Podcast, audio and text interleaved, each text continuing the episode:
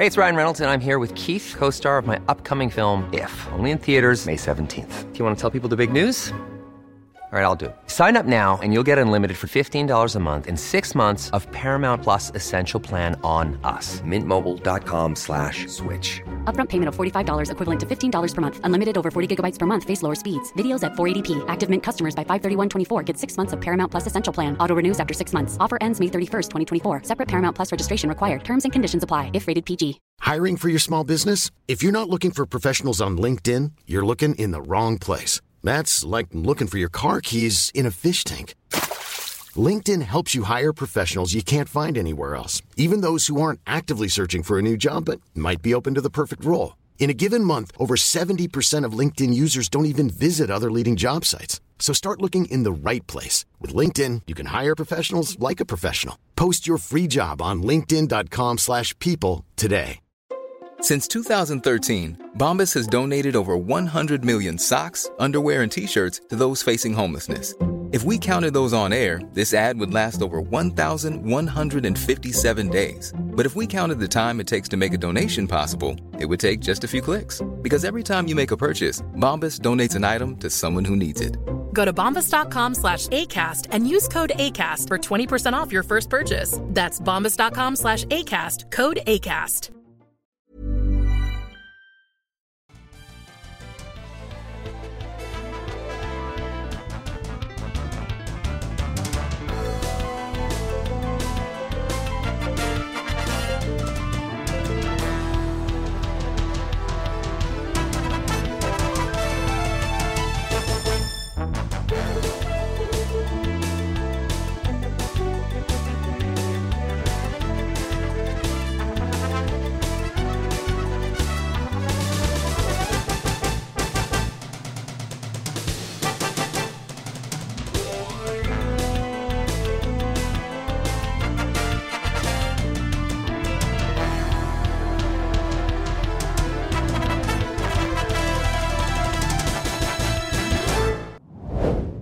Salut, c'est Cyril, j'espère que tu vas bien. Alors je te rejoins aujourd'hui en fait pour te parler d'un livre de Richard Malka. Ce livre, eh bien c'est son dernier livre et en fait il va nous parler dedans d'islam, de blasphème, de la société française et des rapports compliqués qu'il y a entre l'islam et la République française. La peur, chez l'humain, ne peut produire que deux réactions, la violence ou la soumission. C'est une détestable alternative et si nous ne parlons pas, nous aurons l'une ou l'autre voir les deux. Alors c'est un livre euh, que j'ai beaucoup aimé quand même, mais c'est un livre qui pose quelques difficultés contrairement au livre d'avant qu'il avait écrit et qui s'appelait Le droit d'emmerder Dieu. Je t'ai chroniqué ce livre, je te mets le lien en description, tu verras, c'est un livre que j'ai vraiment beaucoup aimé et j'avais aucune réserve sur le livre. Ce livre-là, c'est différent parce que si je l'ai beaucoup aimé, j'ai quand même quelques réserves sur ce livre. Alors, le propos du livre, déjà, je vais, je vais te le résumer. Le propos du livre, c'est de dire que, eh bien, euh, il faut pas se cacher euh, derrière son petit doigt. Il faut bien se dire qu'on a un problème avec l'islam en France. On a un problème avec les religions en France. On a fait le travail pour certaines religions. C'est le cas pour le catholicisme en France. Euh, on a, Dieu merci, des outils intellectuels que sont les outils des Lumières, notamment Voltaire. Et le propos du livre est de dire que, eh bien, avec l'islam, on doit appliquer cette même façon de fonctionner, cette même critique, et on doit sans arrêt conserver le droit de blasphémer et de critiquer les religions parce que c'est la condition de euh, nos libertés, c'est la condition de la laïcité, c'est la condition de la liberté de conscience. Donc ça, c'est ce qui nous est rappelé. C'est un discours qui est récurrent chez euh, Richard Malka et c'est un discours auquel je souscris. Le questionnement de l'islam, ce n'est pas de l'islamophobie, c'est une condition de sa survie et de la nôtre. C'est le moyen pour que l'islam de la spiritualité et de la liberté, l'islam du courageux Ahmed Merabet, triomphe de celui des couachés qui instrumentalisent, terrifient et fanatisent. Nous sommes en Algérie en février dernier. Trois Kabyles convertis au christianisme sont condamnés à plusieurs années de prison pour blasphème toutes les ONG, et en particulier Amnesty International, dénoncent les persécutions vécues par les nombreux musulmans qui se convertissent au christianisme. Et l'arme de répression, l'instrument d'interdiction de la liberté de culte, c'est le blasphème. Nous sommes aux Maldives, en mai dernier. Mohamed Mujutaba est emprisonné pour avoir défendu la liberté de religion après avoir subi de nombreux examens psychiatriques. Je pourrais continuer longtemps. La liste est sans fin. Beaucoup plus proche de nous. Nous sommes en Angleterre en juin dernier. Un film scénarisé par un koweïtien chiite, produit par des musulmans, retrace de manière historique et totalement respectueuse la vie d'Aïcha, fille de Mahomet.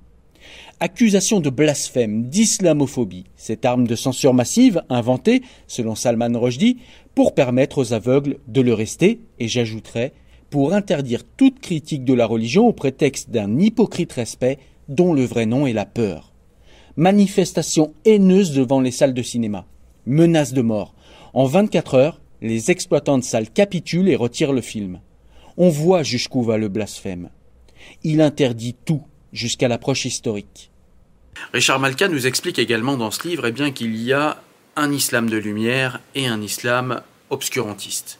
Et donc l'islam de lumière, eh bien, il repart, il fait une espèce de généalogie rapide de, des croyances islamiques et il nous ramène jusqu'au 8e siècle, au moment où, eh bien, il y avait un affrontement violent entre les Mutazili, qui étaient partisans en islam de l'ishtihad, c'est-à-dire de l'interprétation des textes et de la réflexion autour de la foi, et c'était en fait euh, une une mouvance de l'islam qui faisait la part belle et qui mettait de toute façon en avant la rationalité avant toute autre chose.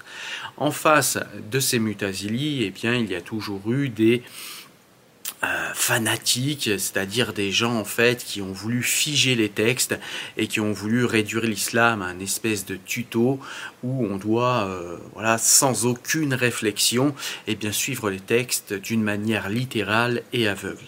Et en fait, eh bien, Richard Malka nous rappelle qu'à cette époque, eh bien, au 8e siècle, les Mutazili ont perdu, et c'est peut-être ce qui fait qu'aujourd'hui on a tant de problèmes avec l'islam, et c'est ce qui fait qu'aujourd'hui, eh bien, ce ne sont pas des musulmans rationalistes que l'on a en masse.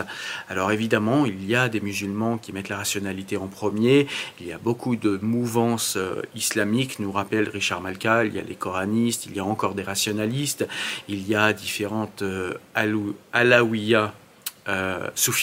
Donc il y a vraiment, vraiment euh, beaucoup de mouvances en islam, mais la mouvance la plus importante, les mouvances qui euh, posent problème et qui sont malheureusement les plus massives en islam aujourd'hui, et eh bien c'est le wahhabisme, c'est les frères musulmans, c'est toutes ces mouvances de l'islam, que ce soit des salafistes, des tablirs, etc., qui sont des descendants en fait de l'islam ambalite, euh, cet islam qui avait fait face aux mutazili et qui avait gagné face aux mutazili parce que les fanatiques sont souvent très violents, ils ne s'arrêtent pas euh, au simple mot et donc du coup quand quelqu'un leur fait face, eh bien s'ils ne trouvent pas en face des gens qui sont euh, capables de se défendre, eh bien ils exterminent les gens qu'ils ont en face d'eux, c'est ce que font tous les fanatiques, et c'est avec cet islam-là que l'on est aux prises aujourd'hui dans la République française, et c'est ce que nous rappelle Richard Malka. Alors ça ne veut pas dire qu'il faut euh, en vouloir à tous les musulmans et qu'il faut rejeter comme ça d'un revers de bras euh, toute expression islamique ou toute spiritualité ou toute foi islamique, mais ça veut simplement dire qu'il ne faut pas s'illusionner et qu'aujourd'hui, s'il y a des musulmans républicains qui vivent en parfaite harmonie avec la République française et s'il y a des gens qui vivent euh, leur islam comme une spiritualité qui les aide à vivre au quotidien, eh bien, ce ne sont pas ces gens-là qui nous posent problème et on a quand même euh, des problèmes assez massifs avec des euh, visions théologico-politiques organisées de l'islam en Europe, en France plus particulièrement. Alors pas forcément plus particulièrement, mais en tout cas, c'est de la France dont on parle dans le livre de Richard Malka, et c'est ce qui se passe en France qui va nous intéresser dans cette vidéo également. Il y a un islam des Lumières et un islam des ténèbres, dont le principal ennemi est l'islam des Lumières. Il y a un islam des philosophes et un islam des prédicateurs, un islam de la réflexion et un islam de l'imitation, un islam des mutazilites et un islam des salafistes. Un islam de la pensée et un islam des Kouachi.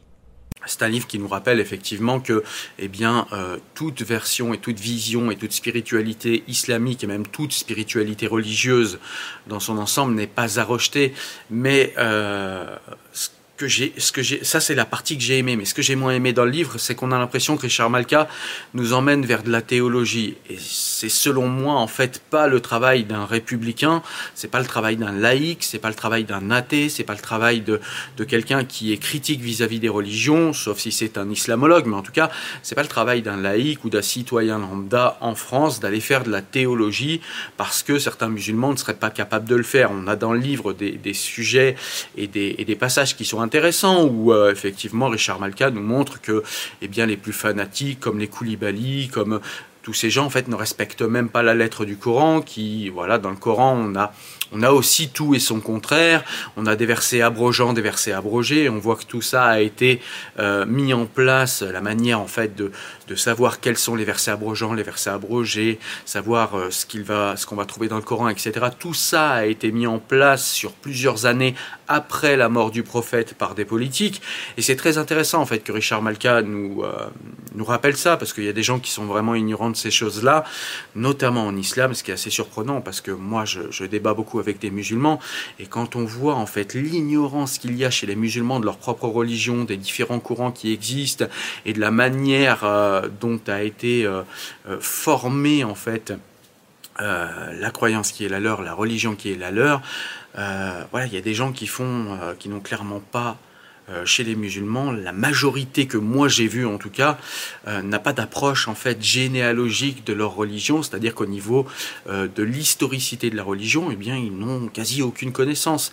Ils ont des connaissances de croyances comme ça qui se refilent de père en fils, ou alors au sein de ce que j'appelle moi la théologie de PMU, c'est-à-dire des gens qui voilà se refilent des choses qu'ils ont écoutées d'un hedge, de un hedge c'est quelqu'un qui est parti à la Mecque, etc. Donc ça c'est pas dans le livre, ça c'est moi qui, qui, qui vous explique ça, c'est tout simplement que, voilà, ce livre est intéressant parce que ben, il rappelle des points importants, euh, des points, des, points basiques, mais des points basiques euh, et des points historiques qui sont euh, à la base de la euh, construction de l'islam, comme le fait que le Coran ait été rédigé après la mort du Coran, comme le fait que toutes les hadiths euh, qui sont euh, au nombre, je crois, de 400 000, quelque chose comme ça, ça a été écrit après la mort du prophète, que tout cela a été organisé en, en, en hadiths fiables et en hadiths pas fiables, tout ça s'est fait après la mort du prophète, ce sont des politiques qui l'ont fait, ou bien ce sont des organisations théologi théologico-politiques comme l'université d'Al-Azhar en Égypte, donc voilà, officiellement, il n'y a pas de clergé en islam. Officieusement, il y a quand même des gens qui vous disent tel hadith est fiable, tel hadith n'est pas fiable, tel comportement dans le Coran est abrogé, tel comportement dans le Coran n'est pas abrogé. Et ça, eh bien, ça vient des pétromonarchies de l'Égypte et de pays en fait qui ont déjà des problèmes avec euh, les droits humains, avec la liberté des individus. Et donc forcément, ça va poser des problèmes quand ces gens viennent euh, imposer leur vision euh, particulière de l'islam, qui est malheureusement. Euh... Ready to pop the question? The jewelers at BlueNile.com have got sparkle down to a science with beautiful lab-grown diamonds worthy of your most brilliant moments. Their lab-grown diamonds are independently graded and guaranteed identical to natural diamonds, and they're ready to ship to your door. Go to Bluenile.com and use promo code LISTEN to get $50 off your purchase of $500 or more. That's code LISTEN at Bluenile.com for $50 off. Bluenile.com code LISTEN. I'm Sandra, and I'm just the professional your small business was looking for. But you didn't hire me because you didn't use LinkedIn jobs. LinkedIn has professionals you can't find anywhere else, including those who aren't actively looking for a new job but might be open to the perfect role, like me. In a given month, over 70% of LinkedIn users don't visit other leading job sites. So if you're not looking on LinkedIn, you'll miss out on great candidates like Sandra. Start hiring professionals like a professional. Post your free job on linkedin.com/people today. Euh, une vision quand même assez euh, largement partagée, une vision assez majoritaire, mais quand ils viennent nous imposer cette vision de l'islam en France. Dans 22 pays dont l'islam est la religion d'État, l'athéisme est considéré comme un crime et il est puni de mort dans 12 d'entre eux. Dans ces pays, les musulmans sont donc privés du droit de décider de ne plus l'être. On leur retire leur liberté de conscience. Je n'ai jamais entendu personne au monde parler d'athéophobie ni lu un article sur ce sujet. C'est étrange, mais c'est ainsi. Les lois qui discriminent les athées, les homosexuels, les minorités, Les femmes sont là-bas et les manifestations contre l'islamophobie sont ici.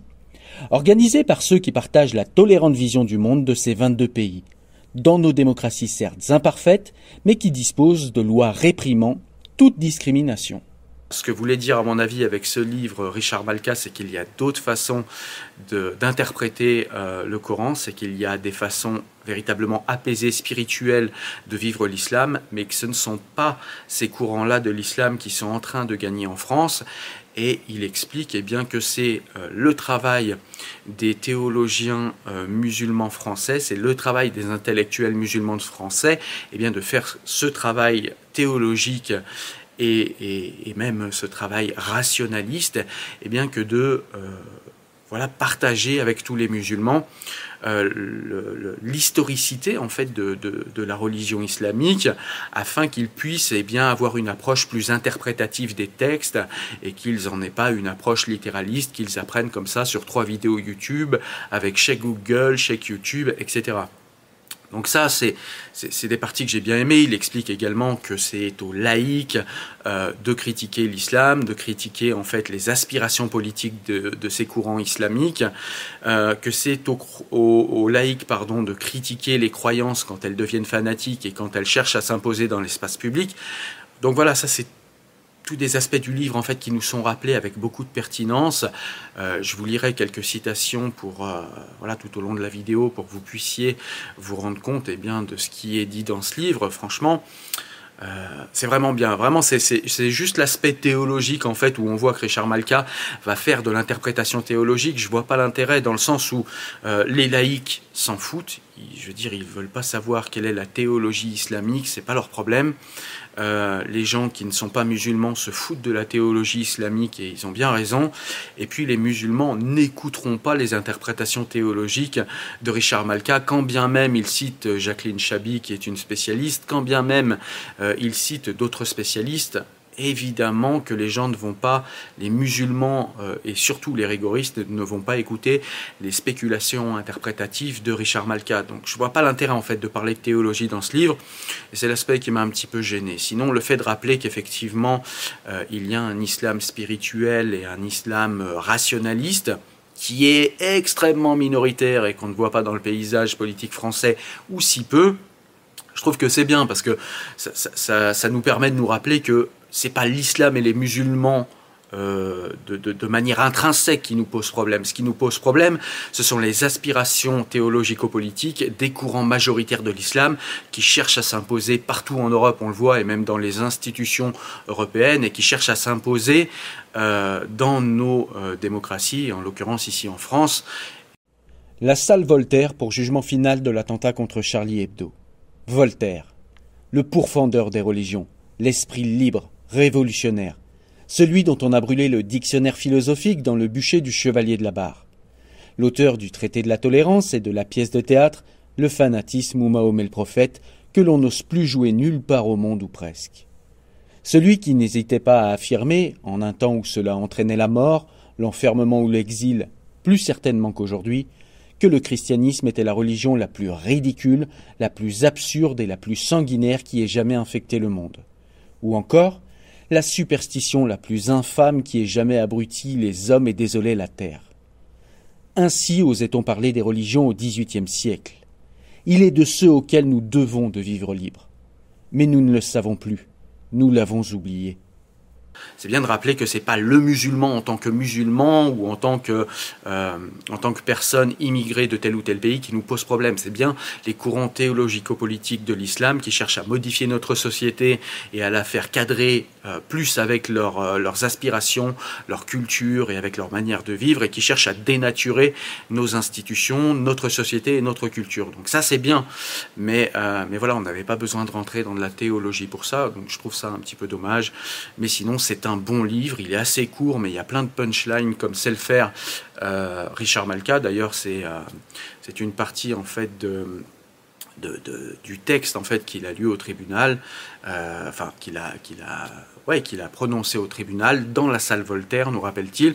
Donc c'était important pour lui de rappeler Voltaire, de rappeler l'importance des critiques des religions. Il nous parle aussi de l'importance du blasphème, du fait que le blasphème, en fait, ça peut être tout simplement pour un croyant le fait qu'un athée existe, le fait que vous critiquiez un peu euh, la religion, ça peut être un blasphème, le fait que vous remettiez en cause le caractère incréé du Coran peut être un blasphème. Bref, il n'y a pas de curseur en fait sur le blasphème, c'est-à-dire que les fanatiques vont toujours mettre le curseur un peu plus haut à chaque fois qu'on va accepter par une pseudo-tolérance qui est souvent ou bien de l'ignorance ou bien de la bêtise ou bien et c'est souvent ce qu'on voit malheureusement de la part des politiques et de la société civile française, de la lâcheté. Donc il faut en finir avec cette lâcheté, il faut être courageux, il faut se rappeler de qui sont nos ancêtres, il faut se rappeler qu'on est des descendants, que ce soit euh, au niveau euh, de notre culture ou bien au niveau intellectuel, parce qu'il n'est pas interdit de se réclamer de Voltaire, quand bien même on serait né sous d'autres cieux. En tout cas, on est les descendants de Voltaire, et en tant que descendants de Voltaire, eh bien il faut qu'on se rappelle que euh, c'est en prenant courageusement et parfois pas seulement par des textes, mais en prenant courageusement la liberté de critiquer les dogmes religieux, eh bien qu'on est arrivé à imposer la liberté de penser et la liberté de croyance dans ce pays. Et donc il ne faut pas qu'on se laisse imposer par une espèce de pseudo-tolérance qui est souvent, comme je l'ai dit, de la lâcheté camouflée, eh bien accepter eh bien qu'on nous réimpose le blasphème. Et donc du coup, vous l'avez compris, réimposer le blasphème, eh bien c'est donner un grand coup de canif à la liberté de penser et à la liberté de croyance et à la liberté de critiquer tous les systèmes de croyance. Parce que la liberté de penser, c'est ça, c'est la liberté de critiquer tous les systèmes de croyance, quels qu'ils soient, quelle que soit la forme avec laquelle on les formule. S'il fallait arrêter de dénoncer l'islamisme, comme nous le demandent les beaux esprits du Collège de France, cela voudrait dire que, sous prétexte de tolérance, il faudrait abandonner les êtres humains à la terreur religieuse, en particulier les femmes iraniennes qui se font tuer chaque jour simplement pour obtenir le droit de se débarrasser de leur voile les femmes afghanes, les homosexuels, les minorités, les poètes, les avocats, les journalistes, mais aussi les simples adeptes de la raison et de la nuance.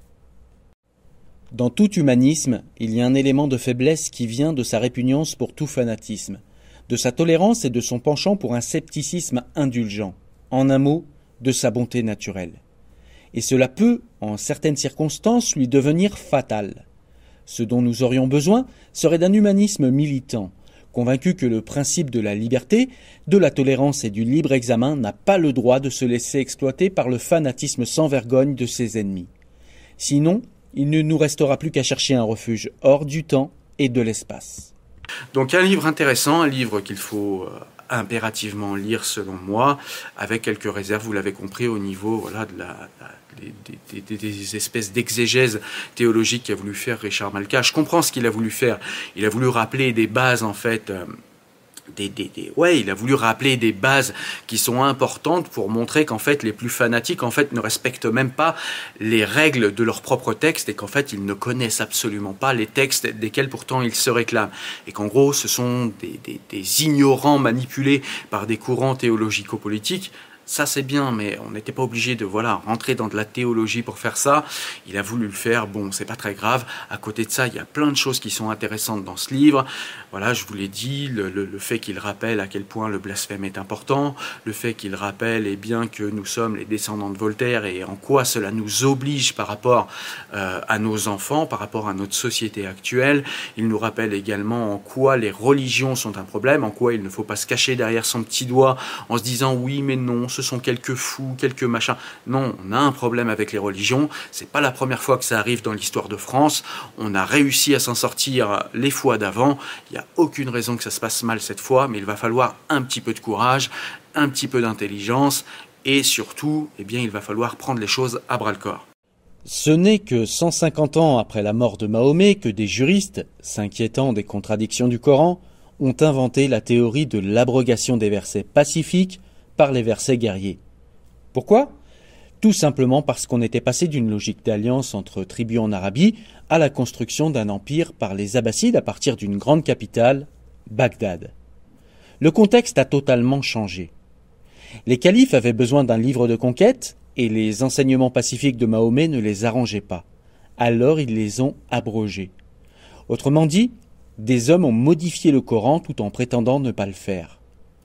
Or, à cette époque-là, on ne comprenait déjà plus rien de la société tribale de Mahomet. Il y a dans le Coran des centaines de promesses de châtiment pour les mécréants et ceux qui ne suivent pas les préceptes d'Allah. Mais ce sont des promesses de châtiment eschatologiques. C'est Dieu qui châtie. C'est au ciel que la sanction intervient. Dieu ne délègue pas aux hommes. Il est le maître de la vengeance, nous dit la Sourate 3, verset 4. Il en a le monopole. Voilà, donc c'est un livre que je te conseille et que je te propose à la lecture. Si vous l'avez déjà lu ou si euh, vous avez l'intention de le lire, eh bien n'hésitez pas de me mettre en commentaire eh bien, votre avis, en fait, la manière dont vous avez appréhendé le livre, ce que vous avez aimé ou pas aimé.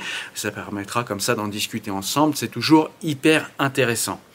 Voilà, en tout cas, si vous voulez acheter le livre, je vous mets un lien Amazon également. Ça vous permettra d'acheter le livre en soutenant la chaîne. Et moi, je vous dis à très bientôt pour de nouvelles présentations de livres. Prenez soin de vous. Ciao